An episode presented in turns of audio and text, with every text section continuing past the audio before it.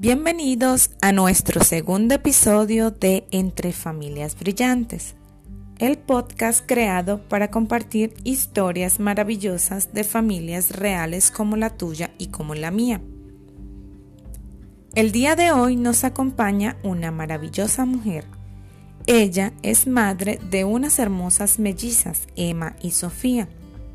Pero esta madre no es cualquier madre, es una supermamá muy especial porque hace un par de añitos Dios puso en su noble corazón la inmensa facultad de amar con locura a una chiquita con capacidades diferentes.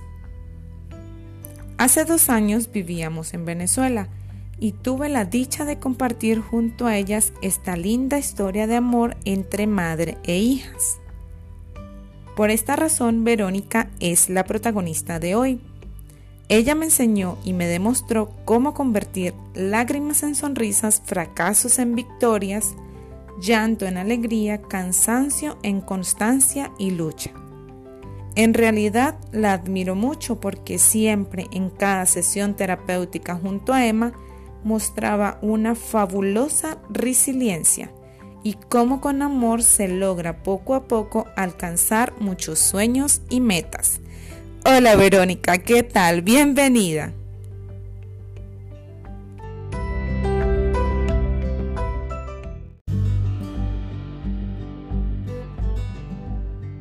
Hola Dayana, muchas gracias a ti por invitarme a, tu espacio y darme la oportunidad por primera vez que me entrevistas a hablar sobre el tema de, de, Emma, de ser la mamá de una niña con discapacidad, bueno, y aparte de eso, de dos, porque son, como dicen acá en, Argentina, mellizas, ¿no? Morocha. Entonces, llevan la misma edad y bueno, no es tan fácil, ¿no? Pero ahí vamos, ahí Vale, vale, bueno, muy bien, me parece excelente, Verónica. Bueno, Verónica, pues ya hemos dado una boca, pues, de lo que es resumida un poco tu vida, ¿sí? Pero quisiera que nos contaras un poco cómo comenzó esta linda historia de amor con tus peques, cómo fue tu embarazo, tu parto, qué fue lo más especial en ese momento. Eh, bueno, realmente nosotros no estábamos eh, esperando así como que, ay, vamos a quedar embarazados. Fue algo que nos tomó por sorpresa. Y bueno, nos enteramos, estamos embarazados, vamos al doctor, nos hacemos los estudios. Cuando el doctor nos dice son dos, bueno, se desmayó, literal, se desmayó, la enfermera le colocó el algodón en la nariz porque ¿En no serio? Yo decía, voy a llorar cuando vea a mi bebé. Yo voy a quedar en shock también y el doctor dice, voy a buscar un tercero. Yo, ¿cuál tercero? O sea, no, no, quiero ver más piernas ahí, por favor. Dos, dos, dos. Entonces, bueno, sí, nos enteramos que eran dos, vimos la noticia, a mi mamá y a mi papá, a mi suegro, que casualmente estaba mi mamá y mi papá en, Caracas porque vivíamos lejos de ellos, entonces nos fueron a visitar justo y se enteraron de la noticia ahí en caliente, como dice. Claro. Y pues nada, eh, eh, se sorprendían, eh, mi suegra más que todo se sorprendía porque decía cómo la tecnología permitía que apenas seis semanas ya supieran que eran dos y se veían dos, las dos bolsitas y todos corazones y todo así, ¿no? Bueno, bendita tecnología, gracias a Dios que nos ha facilitado mucho la vida a todos. Y bueno, nada, ahí comenzó y todos los controles iban bien, todo cambié de doctor este, por el tema de que yo andaba en mi lema de parto humanizado, todo, yo quería parir, porque no, no me di así como que... Estabas súper empoderada de información. Sí, sí, sí. Hice Excelente. curso, eh, con un doctor, nos explicaba todo, pero él siempre me decía, ya va, pero tu caso es diferente, ustedes son dos, ya va, no, uno solo, ya va, no es tan fácil, o sea, sí se puede, pero es que también dependía mucho del cuerpo mío, del desarrollo de ellas y bueno.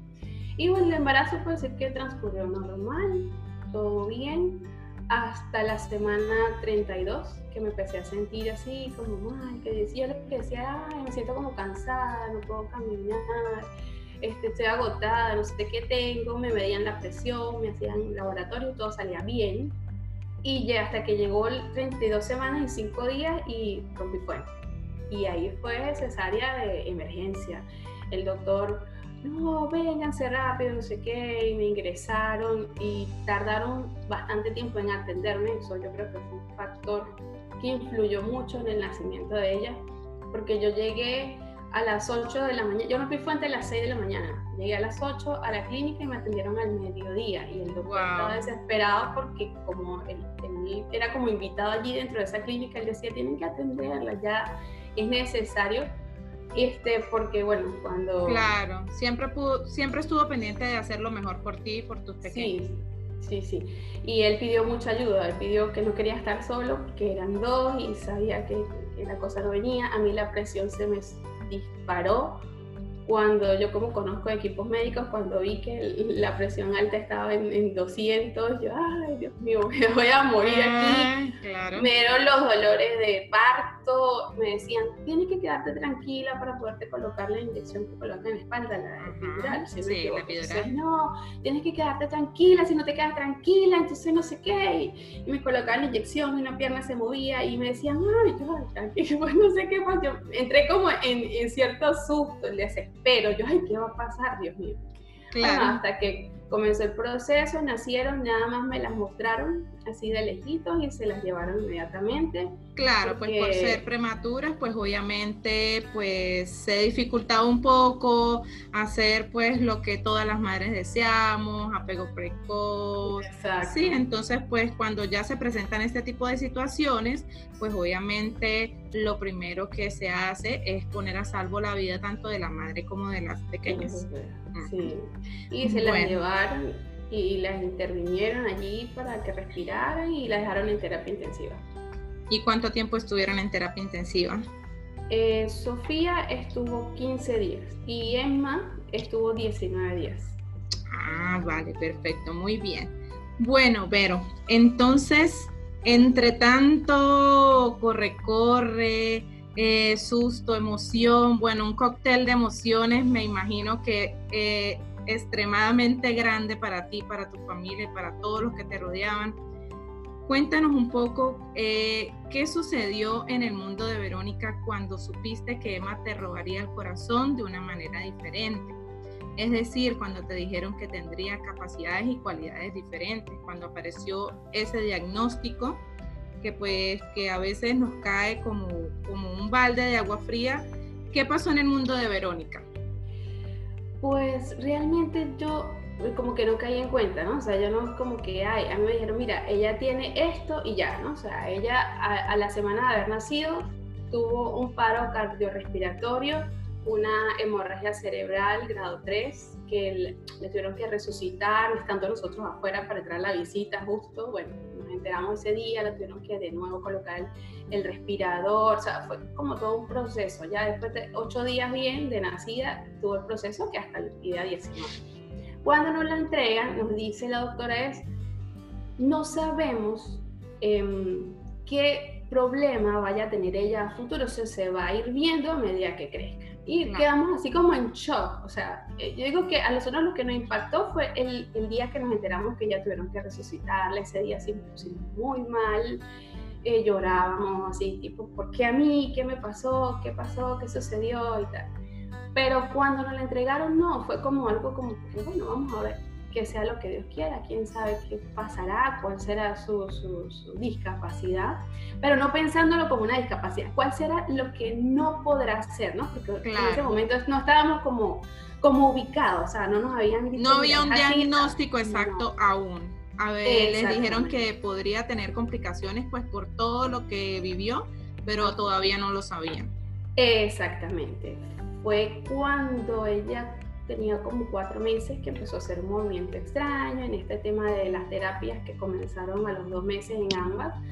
Una de las terapeutas me dice, mira, una convulsión no es espuma por la boca, no es que está ahí en el piso y tal, sino una convulsión puede ser desde que se quede mirando fijamente un lugar y por más que no le llame la atención, no, no reaccione. Entonces, ay, ella hace un movimiento extraño, entonces cambiamos de neurólogo porque el neurólogo que la llevaba no nos decía nada. Y bueno, la neuróloga a los siete meses nos dice, ella tiene microcefalia. Primer balde de agua fría, ¿no? Los dos así como que, ¿qué? Nadie nos había dicho. Siempre decían microcefálico, pero no decían, es que tiene la cabeza más pequeña, ¿no? Claro. Nosotros estábamos a, lo contrario, pensábamos era en, la hidrocefalia o algo así. Después eh, le hacen un electro por primera vez eso que tenían que habérselo hecho cuando recién nació, ¿no? Entonces em, nos dicen, no, tiene isarritmia, eso es síndrome de Wells. También nos quedamos así como que, wow, ¿qué es eso? Claro. Nos sorprendió y empezamos a documentarnos y vimos los casos, vimos videos. Y ahí, bueno, ahí sí como Empezó a volar la mente. sí, y bueno, pues... Ahí ya como que nos entendimos que ya sí tenía una discapacidad y, y, que eso le iba a afectar su vida a partir de los siete meses más o menos. Claro, claro. Ah, bueno, está bien. Y dentro de todo esto, este, ¿cómo crees tú o qué, qué fue lo más difícil de, de, todo esto? ¿Lograste superar el duelo? ¿El duelo pasó? Sí. Eh, ¿cómo, ¿Cómo viviste este duelo? Mm, lo más difícil fue aceptar, aceptar que tengo una niña con discapacidad. Yo creo que eso es lo más difícil uno como papá, es decir, ay sí, tengo una niña que y teníamos el patrón, la hermana, entonces veíamos la hermana, el desarrollo. Claro, podían comparar perfectamente. haga, eh, empezaba, exactamente, ella empezaba a, ponerse en cuatro puntas, a, a gatear, o sea, a sentarse, y Emma no hacía nada. Emma acostada nada más movía las manos y los pies, más nada. Entonces empezamos a darnos y, y aceptar el que sí, tenemos una hija con discapacidad. Y no solamente aceptar, sino buscar ayuda que eso es lo otro que yo digo que a uno le cuesta muchísimo, aceptar que te ayude. Porque la gente te dice, bla, bla, bla, y te escucha bla, a todo el mundo hablando, pero después dice, ay, no, qué fastidio, la gente sí se mete, o qué pasa. Pero después es que te das los cuenta. Opinólogos, los opinólogos, que sí necesitas ayuda, sí se necesita.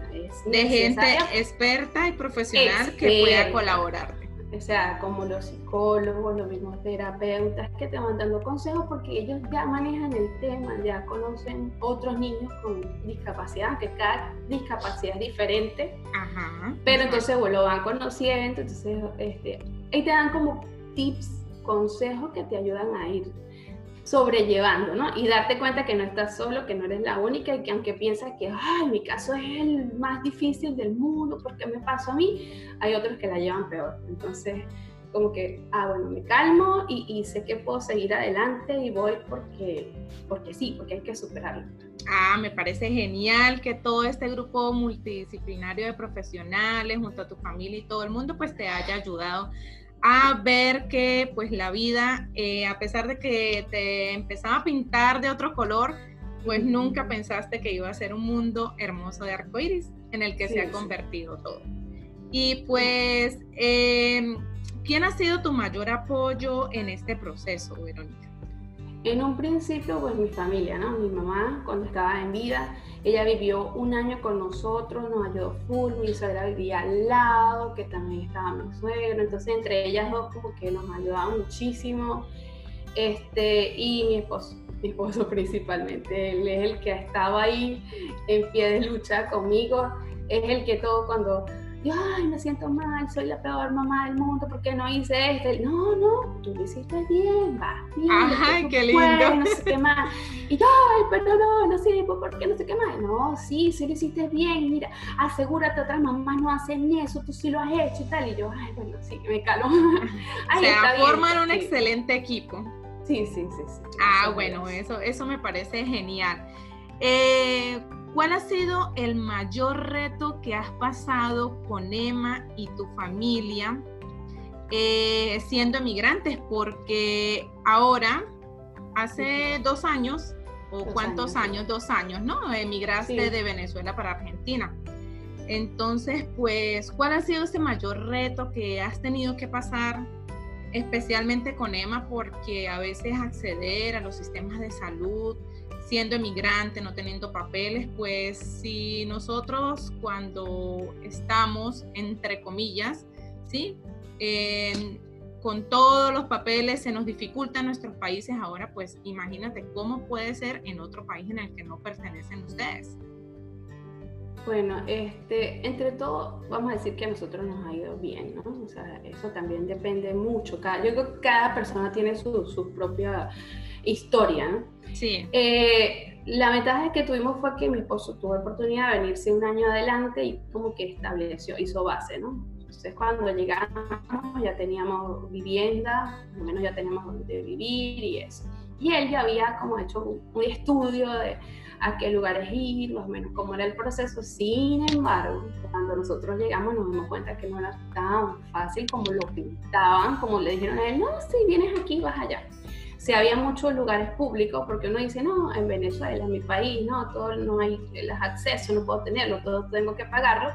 Acá quizás no tienes que pagarlo como tal, pero sí debes tener un empleo donde tengas acceso a lo que se llama una obra social y depende de la obra social este, cuáles son los pasos a seguir, porque hay mucha burocracia, hay que si firmaste esta planilla de el bolígrafo color negro, tinta negra y va de azul, está mal y tienes que volver a repetir todo el proceso, ah. volver a pedir un turno médico, pasar por la derivación, porque todo es un proceso. Yo creo que lo que más nos costó con el tema de Emma, eh, más que la documentación fue eso, el, entender cómo era el proceso. Ya una vez entendí cómo el proceso, ya, ya sé que tengo que ir aquí, para allá, preguntar aquí, hasta la manera en que tengo que pedir las cosas, porque al principio no me entendían, hablamos español, pero utilizamos palabras diferentes. Me pasa. Yo decía, algo, yo decía, por decir, necesito eh, una factura. Aquí una factura es un dulce de panadería que yo decía, nada otro mundo. Ah, el recibo de pago, bueno, eso, sí, eso mismo. Yo, Dios mío, qué difícil. Yo decía, pero ¿por qué tan adaptarnos? El choque cultural que todos los emigrantes tenemos, el choque de cultura, el cambio de palabras y bueno, a veces se complica demasiado el papeleo, pero por esa misma cosa. A mí me pasa yo me paraba enfrente de, las muchachas de, la parte de discapacidad de la obra social y me decían, pero todavía no entiendo qué es lo que quieren. Y yo decía, pero no estoy diciendo nada del otro mundo, estoy diciendo que quiero saber cómo puedo hacer este proceso. Después entendí que también yo hablaba mucho, le daba muchas vueltas al asunto y que tenía que ir como con una pregunta concreta, casi que escrita, y necesito esto. Y ya, ah, ya sé cómo te puedo ayudar. Y ya, ah". bueno, buenas venezolanas. Con rodeos, hablamos demasiado bueno, me parece muy bien, Verónica. Eh, bueno, no todo es malo, ¿no? Aparte de eso, pues, ¿cuál ha sido la mayor ventaja para Emma y para ustedes como familia estar allá? Porque mm. para nadie es un secreto que, que, pues, bueno, Venezuela está pasando por una situación muy complicada y cada vez se hace más y más y más difícil. Y pues lamentablemente las personas con discapacidad, con capacidades diferentes, en el caso de Emita, y con enfermedades crónicas o con enfermedades agudas, cualquier tipo de patología, pues se ven demasiado limitadas y esto prácticamente se ha convertido en más que un lujo. Y pues me imagino yo que el haber emigrado eh, Emma o la salud de Emma fue una de las razones porque ustedes sabían que allá iban a tener un poco más de oportunidades. Sí, bueno, fue la principal razón por la que emigramos. Nosotros siempre decimos que emigramos por las niñas porque nunca queremos sacar a Sofía, ¿no? Pero sí, principalmente fue por Emma, el hecho de quererle dar una educación, eh, más, mayor cantidad de terapias, este, buscar calidad de vida. Calidad de vida, no tanto para ella, para todos. Entonces, eh, la ventaja, voy a decir, de estar en este país, bueno, debe ser también por la profesión que tiene mi esposo tuvo la oportunidad de que solo con lo que él gana de su salario hemos podido mantenernos todos y yo me he podido dedicar más a Emma, cosa que en Venezuela trabajábamos los dos y prácticamente yo no podía hacerle las terapias a ella porque era o trabajaba o le hacía las terapias y las terapias coincidían en el horario laboral y si tenía mucho permiso mejor entonces no trabajé más, una cosa así. Bueno, la pesadilla de todas las madres, la conciliación con la parte laboral. Sí, y, bueno, y, mi, mi, carrera, mi profesión no me da para trabajar así, hacer teletrabajo, trabajar a distancia, tiene que ser eh, en vivo y directo. Presencial. Presencial. Exacto. Tocar, ver, arreglar y funcionar. Y la otra ventaja es que aquí, bueno, después de que logramos entender cómo era el proceso de la obra social, ya entró en una escuela especial donde todo lo cubre la obra social a mi esposo le descuentan un porcentaje, pero no es nada comparado con lo que se paga. Y entonces ella tiene ahorita un combo, en febrero, porque entró justo antes de comenzar la cuarentena. Ella va, al, que es como el jardín, vamos a decir que está la parte educativa, y allí mismo hace todas las, terapias que ella debe hacer, bueno, que tiene la parte visual, porque ella es baja visión, aparte de todo eso, este, la, fisioterapia, la terapia ocupacional y, la fonoaudiología. Todo eso lo hacen en un mismo lugar y adicional también nos dan el transporte. O sea, ya vienen, la buscan acá, la trasladan, se la llevan, hacer todo lo que tiene que hacer medio El cole de Emma.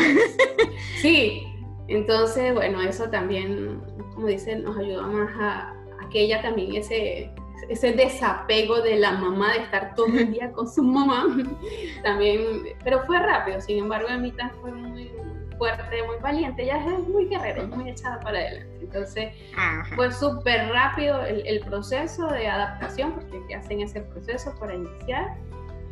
Y comenzó súper bien hasta que llegamos con la cuarentena. Ah, muy bien. Bueno, entonces ya por ahí nos echaste una florcita de Emma, pero entonces cuéntame quién es Emma. ¿Cómo la ves tú? Es decir, cuáles son las cualidades más lindas que tiene Emma y cuáles son los caprichitos que tiene, porque pues yo sé que así como tiene muchas cualidades, también tiene sus caprichitos que a veces te enloquecen y enloquecen a todos en tu casa.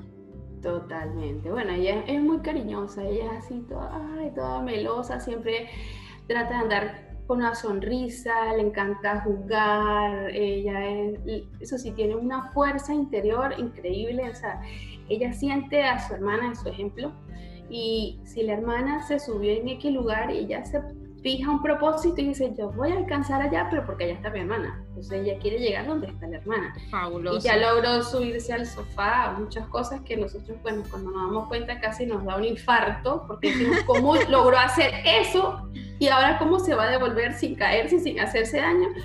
Pero bueno, eh, le hemos dado también cierto apoyo y enseñanza y confianza en que si lo hiciste de una manera, puedes hacerlo de reversa. Claro. Y si, Pero si tuvo la capacidad de planificar, de planear, de ejecutar una acción, bueno, eso es, créeme, Vero, que eso es demasiado bueno porque eso quiere decir que su cerebro está aprendiendo, que el, área cognitiva está teniendo una excelente plasticidad neuronal, están creciendo y pues está haciendo un feedback y una retroalimentación de todo el proceso educativo que ha llevado, terapéutico, con acompañamiento familiar.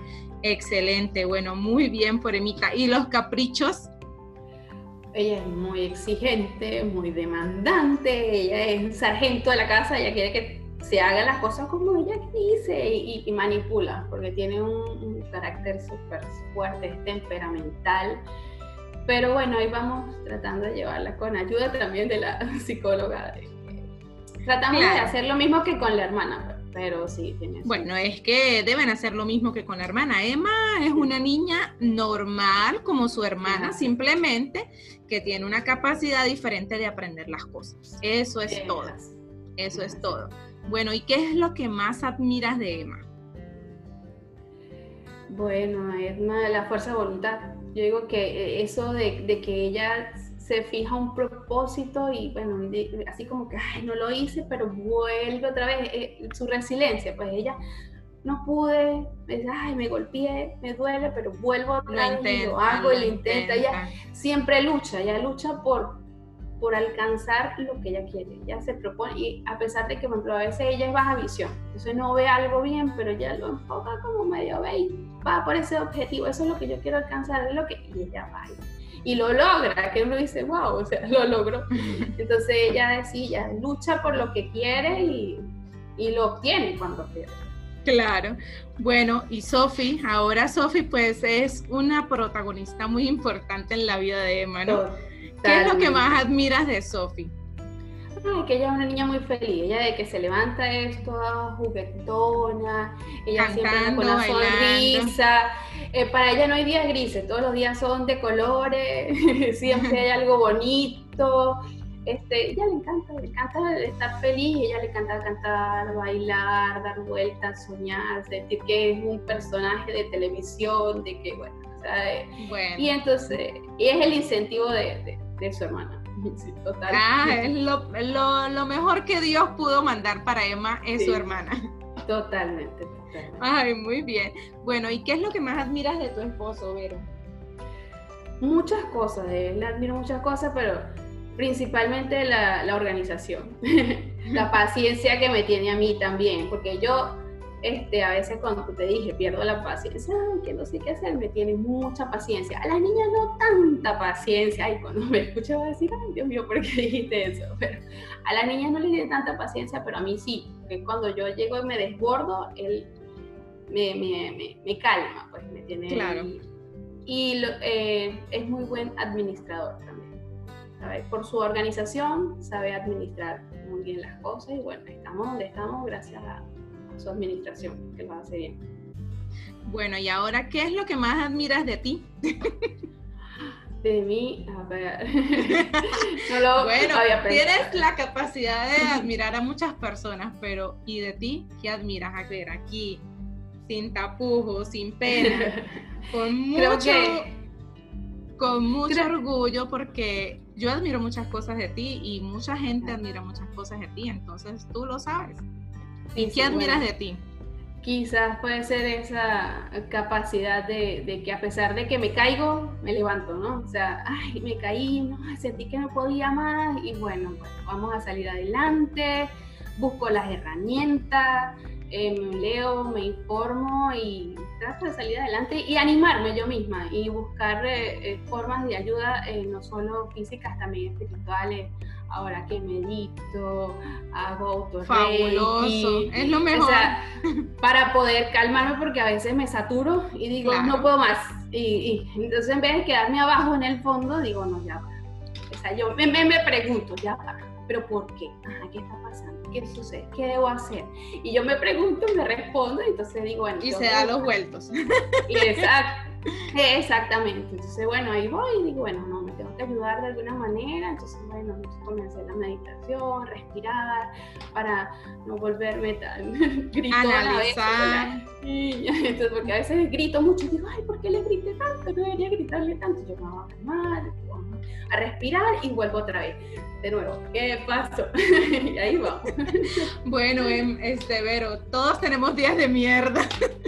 Y es válido, es válido porque la vida no es color de rosa, ni, ni somos un arco iris, ni todos los días tenemos eh, las burbujitas, los pétalos de rosa y las estrellitas brillando por todos lados. Somos seres humanos y tenemos todo el derecho de sentirnos mal, de sentirnos tristes, de sentirnos los peores padres del mundo. Eh, bueno, yo que soy madre también, a veces tengo mis remordimientos por allí cuando eh, no actúo de la mejor manera y lo sé, y nosotros como padres pues lo sabemos, pero eso es lo importante, que tengamos esa capacidad de poder eh, levantarnos, analizarnos, eh, aceptarlo y seguir adelante. Y seguir adelante porque no hay de otra. bueno, ajá, Vero. ¿Y qué, este, cuál es el, el mayor aprendizaje de Emma o cómo es el aprendizaje de Emma? Que tiene sus días. Hay días que ella es súper rápida, uno le enseña algo y nos sorprende y wow, aprendió. O sea, le enseñamos a que tenía que guardar los cubitos dentro de la cajita, así como lo metió, lo sacó. Y, hay días que no, no presta atención para nada, voltea la cara, no quiere, no, nada. O sea, no quiere nada con nadie, entonces es lento. Yo diría que es un proceso lento, pero hay que tener mucha paciencia y constancia de repetir y repetir y de rutinas, porque ellos sí, lo he notado, ella es mucho de rutinas. Si uno le hace la rutina, ella ya la espera. O sea, ella ya está como que ya sé que viene. Claro. me preparo para ese evento que ya sé. O sea, si lo puede prevenir el, el evento, o sea, hacerlo una rutina, ella es feliz porque ella ama la rutina. Eso sí, cuando son cosas que le llaman la atención, es la hora de comer. ¡Qué emoción! Y ya sabe que uno le dice, vamos a comer, y ¡ay, qué alegría! Vamos a comer, vamos a sentar a ver. Entonces, prepararla siempre y hacer muchas rutinas con ella, porque ellas aprenden de eso. Como es un proceso más lento, entonces, con la repetición es que lo va a Exacto, mediante la repetición ella va interiorizando todos esos, esos movimientos, todas esas acciones y todas esas tareas que ella puede. Pero yo te diría que es un proceso normal, porque así como Emma, hay días donde quiere hacer muchas cosas y hay días donde no quiere hacer muchas cosas, nosotros lo tenemos también, ¿sí? Sí.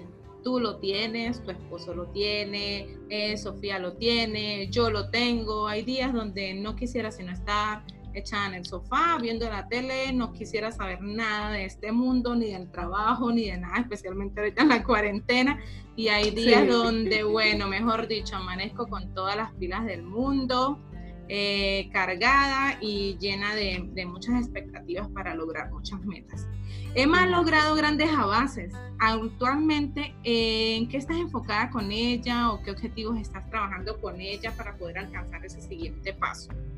Mm, bueno, eh, ahorita estamos trabajando muchas cosas, pero principalmente estamos con un tema que es muy fuerte, que es la autoagresión, que ella se está frustrando mucho porque precisamente como aprende y a veces quiere hacer muchas cosas y ve que no las puede hacer, se frustra y se golpea. Entonces, ahorita estamos trabajando en eso de, la parte de la frustración, la tolerancia a la frustración. Exactamente. Y eh, que de nuevo está teniendo convulsiones, estamos en este proceso que le cambien la medicación o se la aumente como sea para eso. Y la parte visual, muy importante porque nos dimos cuenta que si queremos que se mantenga más tiempo sentada o que camine o que se arrastre o lo que sea, tiene que usar la vista, es tan importante. Entonces digo que en la parte visual en la que nos tenemos que enfocar más y en la que estamos ahí, que todos los ejercicios incluyen la parte visual, porque entonces tienes que hacer esto, pero tienes que mirar. Entonces, si no mira, no tiene ni siquiera buen control cefálico y necesitamos la parte claro, porque es como, la principal. Exacto, porque pues por los ojos o por los sentidos sensoriales, bueno, incluso por ahí tengo un videito que hice respecto a eso, eh, de que para que la marcha se pueda dar, para que todo lo que son funciones motoras se puedan lograr, pues todos los sentidos tienen que estar integrados, la parte vestibular, la de la vista, la del tacto, la propioceptiva. Y pues bueno, cuando existen esas limitaciones o esas restricciones de esos eh, sentidos, eh, pues es cuando viene el reto, ¿sí? Pero entonces tú has visto que cuando eh, le retroalimentas muy bien la actividad, cuando logras que ella se enfoque, cuando logras que ella esté presente en ese momento, ella la ejecuta sin problema. Sí, sí, sí, y la repite. Y le gusta la repetición y le gusta así que la feliciten. Ah, claro. lo lograste, qué bien. Eso como que, ay, eso por Bueno, pero es que eso es para todos nosotros. A mí me encanta que me echen porras. A todos, a todos. Todos necesitamos la motivación porque es que el cerebro necesita eso y es la gasolina del cerebro, es la motivación. Entonces, si no hay motivación, si no hay recompensa, si no hay emoción, y pues los niños generalmente aprenden mediante emociones, mediante el juego, y pues si no existe eso, pues lamentablemente el aprendizaje pues fracasaría, ¿sí? Es por eso que trabajar con niños es fabuloso, fabuloso porque todo se tiene que convertir en un juego, todo debe ser alegría, todo debe ser emoción y pues bueno, cuando estamos junto a ellos pues nos convertimos en otro niño más y nos, nos dejamos contagiar pues de esa alegría que ellos tanto, tanto demuestran, ¿sí? ¿Cuál es el mayor deseo de Verónica? Mm, en todos los sentidos, en tu familia, o sea, como tu mayor propósito.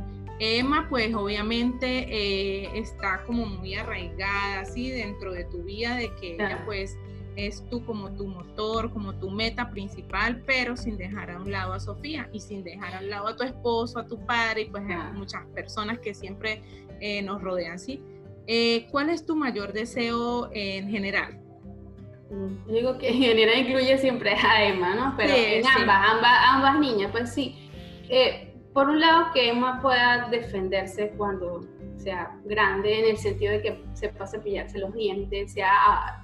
La independencia. la independencia. Que sepa, no sé, abrir, cerrar una puerta, que pueda caminar. Esa, esa parte, yo creo que ese es el mayor deseo que que mi esposo, lo voy a meter esto mi esposo y yo, tenemos sobre ese caso. Y bueno, y Sofía como su acompañante y que ella pues también logre ser lo que quiera hacer. Que logren sus Antes, metas. Antes me acuerdo que, sí, exactamente, que logren sus metas, que estudien si quieren estudiar, que hagan lo que quieren hacer, porque uno lo creían como que no, que tienes que ser un doctor, un ingeniero, un arquitecto. Pero hoy día ya, no, es así. Ya no es así, ahora es que que seas alguien en la vida y, que hagas algo con tu vida que considere que, que, sea importante. Que hagas lo que amas y lo que disfrutas para que seas feliz. Y que, y que ayudes a los demás, porque no, también, O sea, eso es importante. Ah, bueno, muy bien, Vero. Entonces, eh, pues la independencia, sí, bueno, la mayoría, si no digo que el 100% de los padres que tienen niños con condiciones diferentes o condiciones especiales, eh, lo que siempre desean pues es que sus peques tengan un poco más de independencia. Y a medida que van alcanzando esa independencia, bien sea comer, vestirse, abrir la nevera, abrir la llave, eh, desplazarse, no necesariamente caminar, porque existen muchísimas maneras de desplazarse. ¿sí? Eh, para el desplazamiento no necesariamente necesitamos andar en dos puntos, podemos andar en cuatro puntos, con bastón, con lo que sea, ¿sí? Y existen en el mundo personas maravillosas, fabulosas, que han logrado pues eh, impactar la vida de muchas personas, han logrado ser exitosas y pues eh, no han tenido ni siquiera la capacidad o no tanto la capacidad, la necesidad de poder caminar, ¿sí? Porque pues eh, su mente, sus metas y su aprendizaje pues los han llevado a conseguir grandes historias de éxito, ¿sí? ¿Qué consejo le darías a otras familias que nos escuchan cómo afrontar estos nuevos retos en la crianza y la maternidad, especialmente eh, cuando eres mamá de una niña con necesidades diferentes. De por sí la, maternidad es difícil. Sí, sí. Ahora pues bueno, sumándole este pequeño ingrediente, pues me imagino que debe ser aún más difícil. ¿Qué consejo le darías tú a otros padres que tienen este tipo de niños y cómo lo has afrontado tú? Eh, les diría que no hay una fórmula mágica, ¿no? O sea, que, ay, el secreto es este, no. no hay ningún secreto, simplemente es, llevar el día a día. Yo diría que llevar el día a día, no pensar en un futuro, que yo quiero que en el futuro mi hija haga esto, no puede ser un deseo, como dije, ¿no? Pero no es pensar tanto en el futuro, sino ir viviendo el día a día, el, el aquí y el ahora en que estamos, entonces, bueno ¿Qué es lo que se hace? Bueno, se hace esto, se logró esto, bueno, mañana veremos. Y así, vamos poco a poco, porque si nos vamos muy al futuro, a veces imaginamos cosas que quizás no podemos lograr y nos frustramos. Entonces, no. bueno, como todo, entonces, un día a la vez. Con amor, exacto. Un día a la vez, viviendo el presente y sin pensar en el futuro con tanta ansiedad que pues es el error que la mayoría de las personas cometemos en nuestras vidas y es lo que nos genera ansiedad. ¿Cuál crees tú que es el ingrediente principal para que esto se logre, Verónica? La paciencia, mucha paciencia. Demasiada la paciencia. Amor. amor. y fe, y fe, tener fe. independientemente de lo que creas, en quien creas, pero tener mucha fe de que las cosas se van a ir. Básicamente ah, eso. Exacto, tres ingredientes básicos y necesarios para todos nosotros los seres humanos. Bueno, muy bien, Verónica. Bueno, Verónica, hemos llegado al final. qué rápido. No sé cuánto tiempo ha pasado. Creo que ya 45 minutos. Wow, pasado un rato, yo no me he dado cuenta, de verdad. Me ah, pasó súper eh, rápido hablando, hablando y hablando. Ah, bueno, eso quiere decir que, que la pasaste bien. Entonces, pues bueno, no sé, eh, ¿qué te pareció? ¿Te gustó? Eh, pues no sé, creo que eres la primera vez que puedes abrir tu corazón y te felicito porque fuiste muy fuerte. Veo que en tu carita a veces pusiste así como que ojitos de perrito regañado, pero Así que me pongo a llorar aquí, pero sí, no, Sí, no, bueno, eh, la idea de esto pues es enseñarle a otras familias, ¿sí? Que pues que sí se puede. Esto pues nació a raíz de que yo he tenido a lo largo de, estos años profesionales de, mi carrera conocer historias de familias que de verdad admiro totalmente con el corazón y pues a veces creo que nosotros nos encerramos en pequeños problemas y no miramos la capacidad que tienen otras personas de superar cosas peores por las que están pasando. Y pues bueno, que el ingrediente principal, el amor y la paciencia, así como tú lo dices. Sí, sí. Bueno, sí, exacto. Bueno, Verónica, esto ha sido todo por hoy. ya hemos llegado al final. Eh, gracias a ti por abrirnos tu corazón, por abrirnos la puerta de tu hogar, estando eh, tan lejos, pues esto, la tecnología me parece maravillosa, jamás pensé que esto se podía hacer por esto y pues me parece genial, tuve que hacer mil pruebas hasta que dije, no, tengo que lograrlo, tengo que lograrlo y bueno, aquí estamos. Ahora espero que esto quede todo grabado.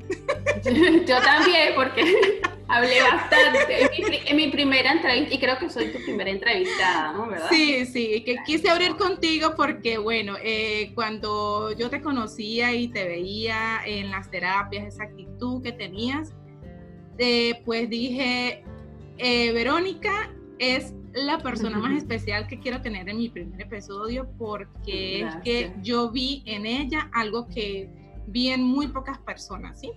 Eh, pues admiro a todos, a todos, a todos, a todos los padres porque pues todos, todos de verdad que son unos valientes de corazón, pero pues en ti y en muy pocas personas he podido ver como esa, ese brillo especial, esa chispa que como que digo, wow, o sea, excelente, no sé cómo lo haces de verdad.